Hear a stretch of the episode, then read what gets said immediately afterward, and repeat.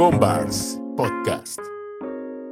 ¿Qué tal? ¿Cómo están esa banda? En esta ocasión tenemos un gran invitado desde España. Él es DJ y productor musical. Fue parte de Siete Notas, Siete Colores, grupo legendario que fue nominado en el 2000 con el álbum La Mami Internacional para los Grammys Latinos. Él es Dive Divoso. ¿Qué tal? ¿Cómo estás? ¿Cómo te va en la vida?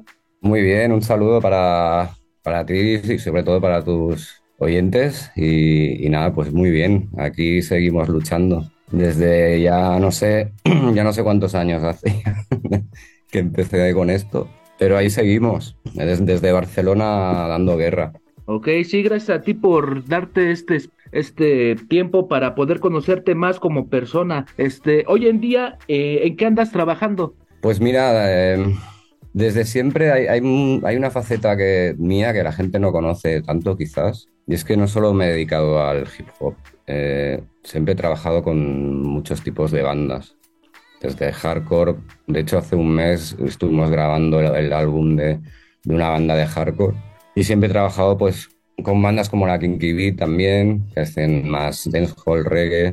Siempre he hecho de todo. Entonces, pues hoy en día en que ando, pues trabajando con bandas de hip hop, pero también con otros tipos de, de estilos musicales. Y también trabajo pues en, en, otros ambientes, en, pues haciendo música para cortometrajes, para documentales, ando un poco en todo. Sí, realmente pues yo creo que fue parte de lo mismo que tú siempre estuviste en la música, ¿no? Es parte como de la evolución misma de un productor. Sí, yo pienso que sí, aparte eh, también necesitas, después de tantos años, necesitas también tener inputs nuevos, ¿no? Y, y tener unas, no sé, marcarte uno, unos caminos distintos para no aburrirte tampoco, ¿sabes? Eh, y para aprender sobre todo. Es muy importante salir de tu zona de confort, ¿no? Y ir recogiendo lo que vas, las experiencias y lo que vas aprendiendo en el trabajar en, otros ámbitos, con otro tipo de gente, no solo con, con las bandas de hip hop, ¿no? Y eso te enriquece, enriquece como persona y como músico. Sí.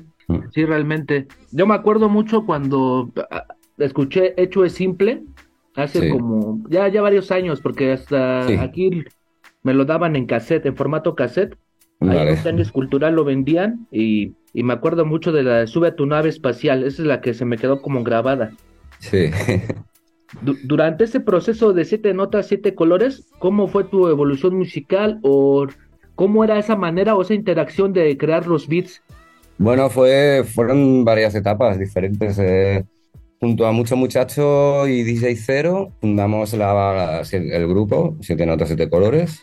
Y, recuerdo que nos presentó a Mucho Muchacho y a mí nos presentó DJ Cero. Y, en aquella época yo tenía para trabajar un workstation, un teclado, que en aquella época era algo como lo, último, que, era, que iba con disquetes, ¿no? con floppy disk que tenías muy pocos segundos de sampling y nos reuníamos en casa de DJ Cero y ahí creamos una maqueta, que es una, una maqueta que salió únicamente en formato en tape, en cinta.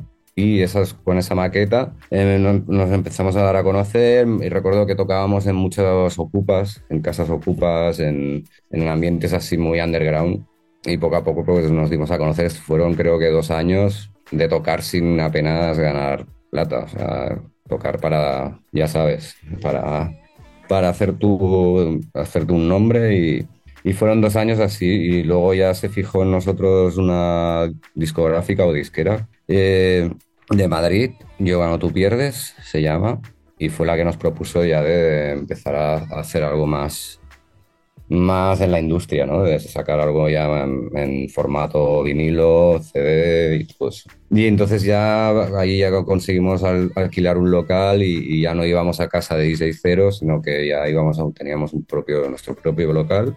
Y entonces, bueno, ahí ya cambiamos, creo que también cambió, empezó, vino DJ Neas de Falsa Alarma. DJ Cero tenía otras, otras historias en su vida y, y dejó la banda, entonces entró DJ Neas y, y, ahí pues nada, creamos el primer single, ¿no? Con esos ojitos, que recuerdo que lo grabamos en un estudio de un, de un chico de Canadá que tenía un estudio muy potente en Barcelona.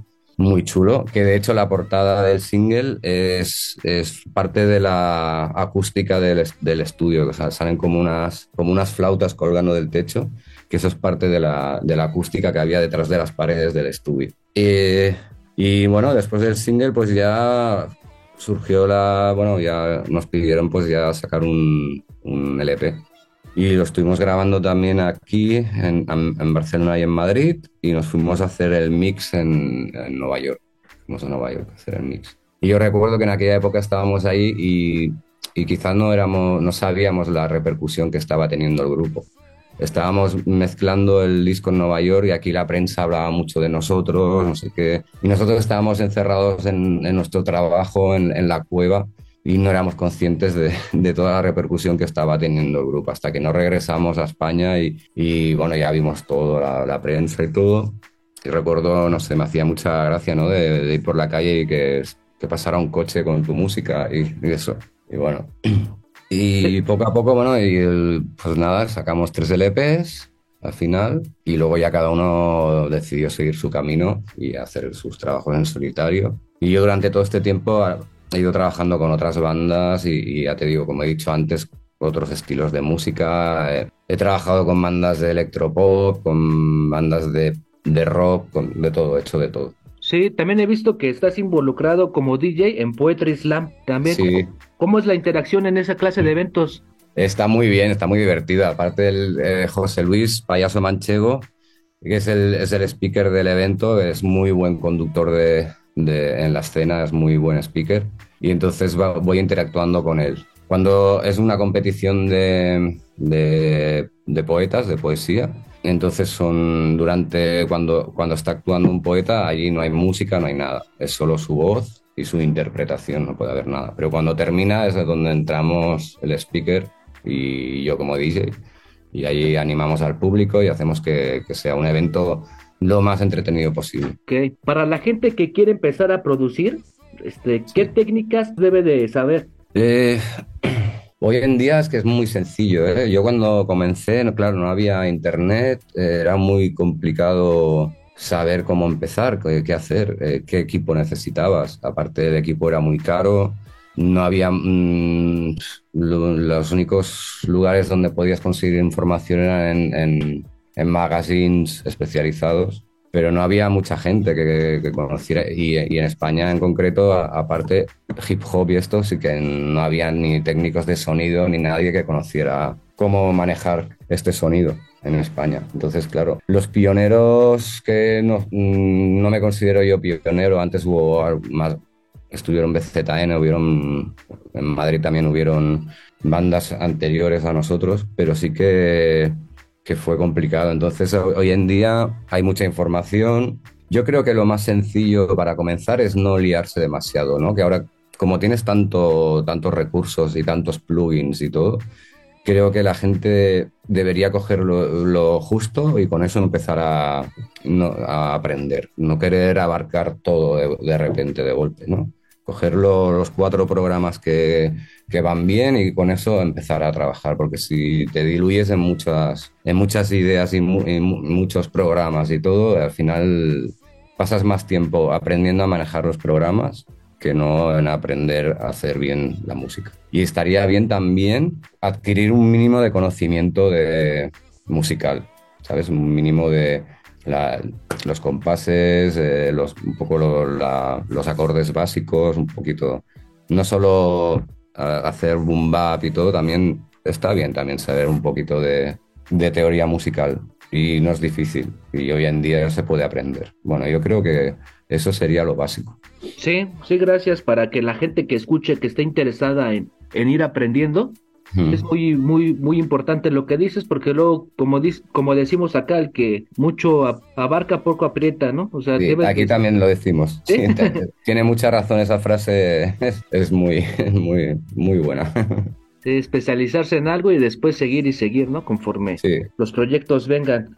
¿Qué otra actividad aparte de la música te gusta o te apasiona? Pues mira, como pasamos muchas horas sentados, eh, trato de cuidar un poco, de no, de cuidarme un poquito, entonces de salir un poco de la naturaleza, de salir un poco de la ciudad. ahora intento, antes no, pero ahora sí que intento cuidarme un poco a mí mismo, dedicar un poco de tiempo para, para mí. Y no solo trabajo y trabajo, que toda mi vida ha sido siempre en estudios, en viajes, en trabajo y trabajo. Y ahora trato de, de tener un poco de tiempo para mí también, para mí y para mi familia y mis amigos. Es lo importante, ¿no? Sí, sí, sí. Es que si no, al cabo de tantos años, al final es, es difícil eh, mantener ese ritmo siempre. ¿no? Los chavales hoy en día cuando empiezan, claro, escriben mucho, todo es todo nuevo, es... pero cuando ya llevas muchos años necesitas tener un poco de perspectiva y de, y de pensar en, en, en calidad de vida un poquito para poder seguir haciendo buena música. Y sobre todo no estancarte, ¿sabes? Siempre tratar de hacer algo nuevo, algo dis distinto. Entonces, está bien, yo lo que hago a veces hago parones, igual a, mm, hago una semana que no hago música. Entonces, mi cabeza se renueva y, y, con ideas nuevas, frescas, y siempre tratar de hacer algo, algo un poco distinto. Sí, básicamente es eso, ¿no? Este, mm. darle tiempo al tiempo. Oye, ¿cuál fue el último disco que escuchaste y el último libro que leíste? Pues el último libro que leí fue un, eh, pues un libro de, de el, libro de, fue? El los Beastie Boys. el libro que sacaron de Beastie Boys está muy muy chulo, lo recomiendo. eh, habla un poco sobre la historia, está muy muy muy bueno. Y el último disco que escuché Claro, es que ahora disco como disco completo no, no escucho, claro, ahora escucho canciones. Entonces, de hecho, pues escucho canciones sueltas. Pues de, mmm, claro, es que ahora hay muchos grupos y muchas, hay muchas bandas, muchos MCs, eh, no sé, lo que me va llegando, voy escuchando. Conozco mucha gente también que me van enviando cosas, eh, trato también de escuchar, veo, veo que hay gente muy joven haciendo cosas muy buenas, que me sorprende un montón, que hay gente con siete años que, que son in increíbles, vamos, eh, que van a ser unos cracks. Sí, todo está muy ahora muy estimulado, ¿no? Ya sí, tienes sí, mucha sí. información y claro. aprendes rápido. Sí, sí. ¿Cuál es tu comida favorita? Mi comida favorita, eh, comería pizza todos los días. Pero me, me, gusta, bueno, aquí me gusta mucho también ir de, de, tapas por aquí, por Barcelona, ir con los amigos y, y, y tomar una buena copa de vino y, y, una buena tapa. Pero pizza me gusta, me gusta mucho. Quizás sea mi favorito. ¿Película, serie o documental que nos recomiendes? Pues mira, yo soy un fanático de la ciencia ficción, o sea, recomendar, pero yo recomendaría Andor, la serie de Star Wars, que es la última que he visto, está muy, muy buena. Eh, documental de Defiant One, de Doctor Dre, está muy, muy, muy bueno. ¿Lo has visto? Sí. Me encanta, eh, me gusta mucho. Oye, este, recomiéndanos una canción que tú consideres que todo el mundo debería de escuchar, de cualquier género. Mm, vaya, esa, esa es complicada.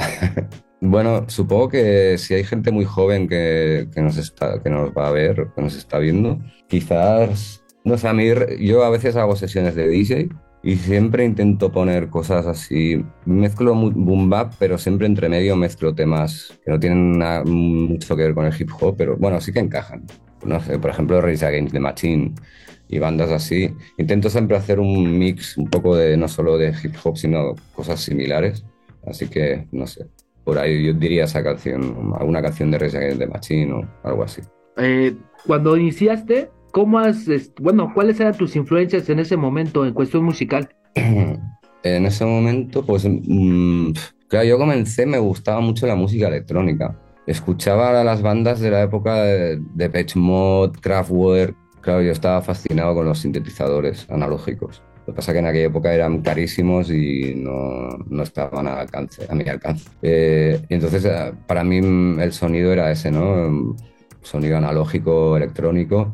Y luego ya empecé a escuchar hip hop y ya conocí Jesse Jeff, eh, KRS One, Public Enemy, todo, bueno, poco a poco, todo, todo lo que fue saliendo, ¿no? Pero escuchaba eso eh, muy underground todo. De hecho, yo nunca, nunca iba a discotecas, siempre estaba pintando, haciendo graffiti. Íbamos siempre a, nuestra fiesta era ir a pintar graffiti con el, con el cassette y, y estar por ahí y escuchábamos, escuchábamos cintas de emisoras inglesas, francesas y norteamericanas de sesiones de DJs de allí que grabábamos con, con unas parabólicas, podíamos captar las emisoras de fuera y, con eso grabábamos las sesiones de, de, las emisoras de hip hop en aquel momento y, y, eso es lo que escuchábamos. Y luego ya más adelante ya cuando podíamos empezar a comprar, pues nada, íbamos a comprar vinilos, ¿no? Eh, y eso, África Bambata, Kayers One, todo eso. Actualmente, ¿dónde está tu estudio? ¿O, o está abierto así al público en general? ¿O realmente a, las, a los artistas que, que de alguna manera este, te gusta su música? ¿O cómo es, es esa dinámica? Ahora mismo no tengo. Mm, estudio de grabación no tengo. Porque he tenido siempre y siempre han sido muchos problemas. Problemas de, con los vecinos, problemas de, con los socios. Eh, y he tenido siempre estudios y, y, esta última etapa decidí no tener que lidiar con alquileres, eh, problemas de vecinos, problemas de socios. Eh. Entonces lo que hago ahora, tengo en casa un estudio para producir, mezclar y masterizar. Entonces cuando toque grabar algo, pues voy a un estudio de tengo, hay dos estudios que con, con, los que tengo buena onda, entonces vamos, tenemos, tenemos, un trato económico, entonces cuando hay una banda allí, ellos se llevan una parte, entonces luego me llevo las grabaciones, me las llevo a casa y sigo trabajando ahí. Y de momento estoy más, más tranquilo, tengo más tiempo para pensar en la música y no tener que pensar en, en problemas del, del local y de todo, de todo lo que con, conlleva todo eso, vamos. En, en la actualidad, ¿qué, qué artistas este, de los que apenas empiezan te gusta su, su música? De los que apenas empiezan. Sí, o de los que actualmente están sonando. Sí, pues mira, hace poco fui a, al debut de un artista de aquí de Barcelona, que fue su primera actuación en directo. Es un chico muy joven, creo que 16 años, creo 17 como mucho, y que está recibiendo mucho apoyo de la vieja escuela de aquí de Barcelona. Eh, en Instagram, mira, voy a ver, os lo puedo enseñar, a ver. Yere Yedadi, a ver si os puedo enseñar. Bueno, pues estoy, bueno, eh, estoy siguiendo un poco la, la estela de, de, este chico, eh, desde aquí de Barcelona, y hace poco hizo su debut en directo y estuvo muy bien, muy bien. Además, hubo unos problemas de sonido que él supo solventar muy bien, muy firme en el escenario, eh, siguió para adelante, luego se solucionó pero muy, muy profesional. Lo vi con mucho talento. Y luego también, eh, bueno, estoy siguiendo, eh, jolín, eh, chavales y chavalas muy, muy jóvenes que veo por Instagram que, que, que riman increíble. Que, que, no sé, su padre también es MC y claro, lo, lo, lo, han aprendido en casa, ¿no? Desde pequeños, que eso es ahora, lo que decías tú ahora, que está todo, lo tienen todo más, más cercano, más fácil. Y entonces no te podría decir así en concreto porque, porque hay tanto que, que siempre voy viendo cosas nuevas. Sí. Actual, actualmente sí que te puedo decir que estoy en un proyecto que se llama, un proyecto con una, con una chica, con Makiu, una MC de aquí de Barcelona, con, con DJ Nemoz y con, con Rafa Blondi y estamos monta hemos montado una banda y, y, bueno, ya tenemos creo que 14 temas o así. Y bueno, em, estamos ahora preparando el directo para empezar a tocar. Eh, la, la banda se llama Sweet Case, que está en Instagram también. Y bueno, y ando como proyecto personal ando con eso. Ok, sí, para checarlo y estar al pendiente de... Vale, hay un par de vídeos en YouTube en YouTube. Tenemos colgados un par de vídeos y, y estamos ahí dándole duro con esto. Esto a nivel personal. También estoy tratando de hacer algo mío instrumental, sacar algo, algún trabajo instrumental, que nunca lo he hecho. Porque el problema es que siempre tienes beats buenos y al final siempre lo acabas cediendo para algún artista y nunca te quedas nada para, ¿sabes? Y, y nunca he, he, podido hacer un disco mío y un proyecto mío en solitario. También llevo tiempo pensando en ello. ¿Pero no más a nivel instrumental o igual vas a hacer este, letras? O... No lo sé todavía. no lo sé, es invitar a hacer 10 canciones, por ejemplo, ¿no? Y hacer 6 instrumentales, pero con voces ampliadas. Y luego en cuatro canciones invitar a MCs, no lo sé. Yo voy probando, voy haciendo, tengo ideas hechas ya y cuando tenga un bastantes, pues ahí decido que una cosa que está bien, que no hemos hablado, si vas a sacar un proyecto está bien tener muchas ideas para luego quedarte con lo mejor, ¿sabes? No decir, vale, tengo que hacer un EP de seis canciones y hacer solo seis, ¿no? Siempre tratamos de hacer 20, 30 y luego las que no vas a usar, más adelante las puedes volver a trabajar y seguro que las puedes usar para otra, para un, otra historia, otro proyecto. A mí no me, no me gusta nunca tirar algo que no he usado, luego ya tirarlo para siempre, porque es una, unas horas que he dedicado, entonces siempre intento, si no, no me convence mucho, pues buscar un cambio o algo, pero aprovechar siempre todo. Eso también creo que está bien. Es un poco como ir más lentamente en el proceso creativo, ¿no? Como mencionas, no este, no limitarse, ¿no? O sea, sacar y sacar, experimentar de 20 canciones, 10 a lo mejor salen o, o, 7. Sí, y las que no salen, y las que no salen seguro que las dejas un tiempo aparcadas, paradas y al cabo de un tiempo las escuchas de nuevo y dices, vale, si hago esto ahora sonará bien, ahora me gustará, ¿sabes? Pero siempre, siempre trato de, de, de reutilizar todo y no tirar nada a la basura. para la gente, bueno, en sí hay mucha gente que escuchamos que no conocemos muy bien los conceptos. Eso de mezcla y mastering, ¿qué se supone que es? Mezcla sería pues unificar todos los elementos de la canción, ¿no? De todas las pistas, eh, bombo, caja, guitarra, voz y hacer que todo suene, tenga su espacio, ¿no? Su volumen, su nivel de volumen, su espacio, más adelante, más atrás, hacer combinar todos estos elementos para que suene un, conjunto muy homogéneo, muy, muy cerrado, muy que suene todo bien. Y una vez tienes eso, luego tienes que coger todas esas pistas se convierten en una sola, en, un estéreo, y ese estéreo luego siempre tienes que terminar afinando un poco. De, de, ecualizar, de comprimir un poquito más, de darle un poco más de color, de brillo y de volumen, que acabe de sonar bien. Entonces cuando ya tienes todas las pistas mezcladas en un conjunto, en un grupo que suena bien, coges ese grupo, esa mezcla y la llevas a, mastering. En mastering acabas de hacer que suene ya todo pulido y bien y a un volumen potente. Sí, para saber, porque luego a veces escuchamos conceptos y realmente yo creo que no los tenemos muy planteados. Que hoy en día, pues ya por Google y por todo puedes saberlo, ¿no? Pero ahora sí que saberlo directamente del artista, este. Sí, mira, el, proceso de creación de una canción, quizás lo primero es eh, componer la música, escribir la letra, esa sería, esa sería la primera fase. Luego ir al estudio, grabarlo, cuando tienes todas las pistas, todo grabado, voz, música, hacer la mezcla entre ellos, que suenen todos bien, hacer un conjunto que suene bien y luego ese conjunto te lo llevas al mastering y acabas de ajustar todo. Próximos proyectos que tengas y tus redes sociales. Vale, próximos proyectos, pues, pues mira, lo que antes comentaba, que también trabajo en, en otros ámbitos, ¿no? En, pues ahora un, un cortometraje, tengo que hacer la, la, banda sonora de un cortometraje eh, con un director, con, con, un director de aquí de Barcelona, Marcel, eh, que ya trabajé con él en un, en un cortometraje y nada, y, y, salió muy bien. Y nada, me, me, escribió hace poco para que ya tenía en mente para julio empezar a rodar otro y, y nada, y pasarme el guion y empezar a pensar un poco en, en cómo, a ver qué hacemos. Eso sería una cosa chula que me apetece mucho.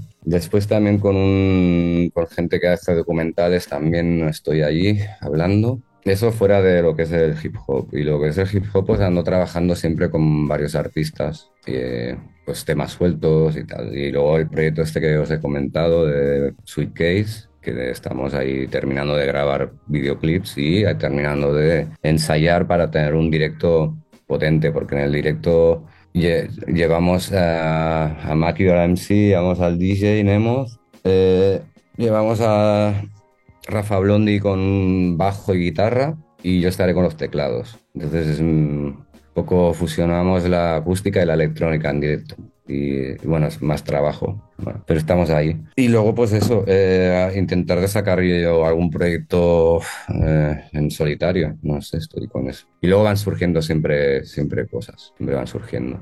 Para hacer la música de un cortometraje, ¿Cómo, ¿Cómo, es la dinámica? O sea, ¿te mandan las, el cortometraje ya y tú vas musicalizando o cómo es, a qué te basas? Primero te mandan el guion. Te mandan el guion para que sepas un poco también en qué época está ambientado, por ejemplo, ¿no? Igual tienes que hacer música de los años 60 o te, te mandan el guion, te manda la idea y siempre te, el director siempre te dará una referencia. Pues me gustaría, me gustaría, mírate el trabajo de este director, las películas, la música, la música que tiene, tal, un poco esa onda, pero, ¿sabes? Es un poco...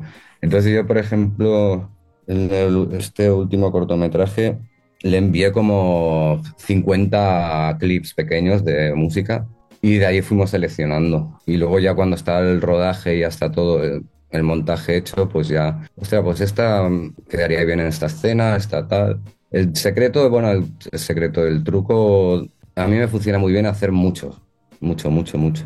Hacer 50, 60 sintonías distintas y ahí no hay fallo, seguro que, que alguna funcionará. Y, y, de hecho, pues sí, pues de esas 60, pues al final se quedan 12, 14, que es lo que le da el sonido a, to- a, toda, a todo el film. ¿En qué documentales podemos escuchar tu trabajo? ¿O no, este Eh, cortos? Mira, por ejemplo, es que este es en catalán. Eh, la, la tardó de la historia se llama. A ver si puedo enseñar una foto.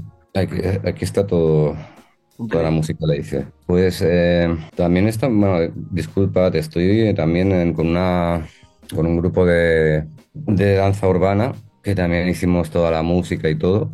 Eh, el, grupo se llama, la compañía se llama Nexas y la directora y la que tuvo la idea de todo es Carol Galindo, que está en Instagram como Mística, que es una, una bailarina de la vieja escuela de aquí, que es muy buena. Y, y es un proyecto que estamos ahí terminando también. Y también es algo que me gusta mucho. Y bueno, tenemos, eh, bueno, es por nombrar a todo el grupo, ¿no? Eh, están Olga, Lady Mafia en, Instagram, el bebé Zoro y luego la, hay una speaker que va contando, narrando una historia. Mientras los bailarines van bailando, hay una, se va narrando, se va contando una historia con música. Y eso también está muy, muy bien. Ese espectáculo está muy chulo. Ya hicimos un estreno, un preestreno de 20 minutos para probar y salió muy bien. Y ahora tenemos que hacer una hora. Tenemos que esos 20 minutos estirar una hora. Ok, este, te agradezco, Dive, por tu tiempo que nos diste para conocerte un poco más. Este es el episodio número 100, es con el que cerramos esta temporada. Ah, Es- mira. Dinos tus redes para que la gente te vaya a seguir y esté al pendiente bien. de lo que vas este, subiendo. Vale, ahora de momento lo que la red, la única red que funciona, que, que me funciona, que estoy trabajando es con Instagram. Y ahí está Dive Divoso. Aquí estoy, para quien quiera saber más. Aquí siempre voy colgando ideas. De hecho, mu- muchas de las cosas que cuelgo aquí luego saldrán. Y así me funciona para ver cómo reacciona la gente, a ver cuál les gusta más y por dónde, por qué onda, ¿sabes? O cosas que música que tengo aquí, pues luego, luego saldrá. Bueno, aquí voy poniendo. Find the right beat, it's like a nigga hit the lotto. Cause you know I'm going in, foot on the gas, full throttle. Hoping dreams of some foreign reps and Instagram models. Every day up in the studio, this shit is Eso también con una capela, cojo a capelas, a capelas y pruebo, lo pruebo en los beats. Bueno, eso es una cosa que hacemos todos los productores de vez en cuando. Pues nada, eso, si queréis, si, que, si quieren aprender, si queréis saber más, pues aquí estoy. Ok, te agradezco mucho, Dive, por este tiempo y, Y por saber, agradezco a ti también. Y por saber un poco más de ti también, porque luego a veces escuchamos la música y a veces este, no sabemos realmente una idea de cómo es la persona. ¿no? Y este programa pues es para esto, básicamente. Pues muchas gracias por el interés y espero que, bueno, que haya estado entretenido. ¿Algo más que quieras agregar, Dive? Bueno, pues, eh, pues que si alguien se anima, no- está empezando, pues eso, que, que trate de, de, de de seguir adelante y, y- y lo que decíamos antes, no ser muy, no, no liarse mucho con mucho, ¿no? Ir, ir, ir directo a lo que quieres hacer, y, y- pero siempre dedicarle tiempo y no tirar nunca la toalla, como decimos aquí. Bueno, y daros a todos mm, felices fiestas y un feliz año nuevo, que ya dentro de poco ya, ya estamos. a toda la gente que ha escuchado este podcast, también que vaya y escuche la música de Dive, pues ahora sí que se la pasen bien en compañía de su familia y sigamos Sí. escuchando buena música y sigamos este estando presentes, que es lo importante. Bueno, pues nada, pues un saludo a todas y a todos. Hasta la próxima. Ya se la saben, gente, esto fue otro episodio de Convars. Nos vemos para la próxima temporada. Ahí nos vemos, que estén bien. Adiós.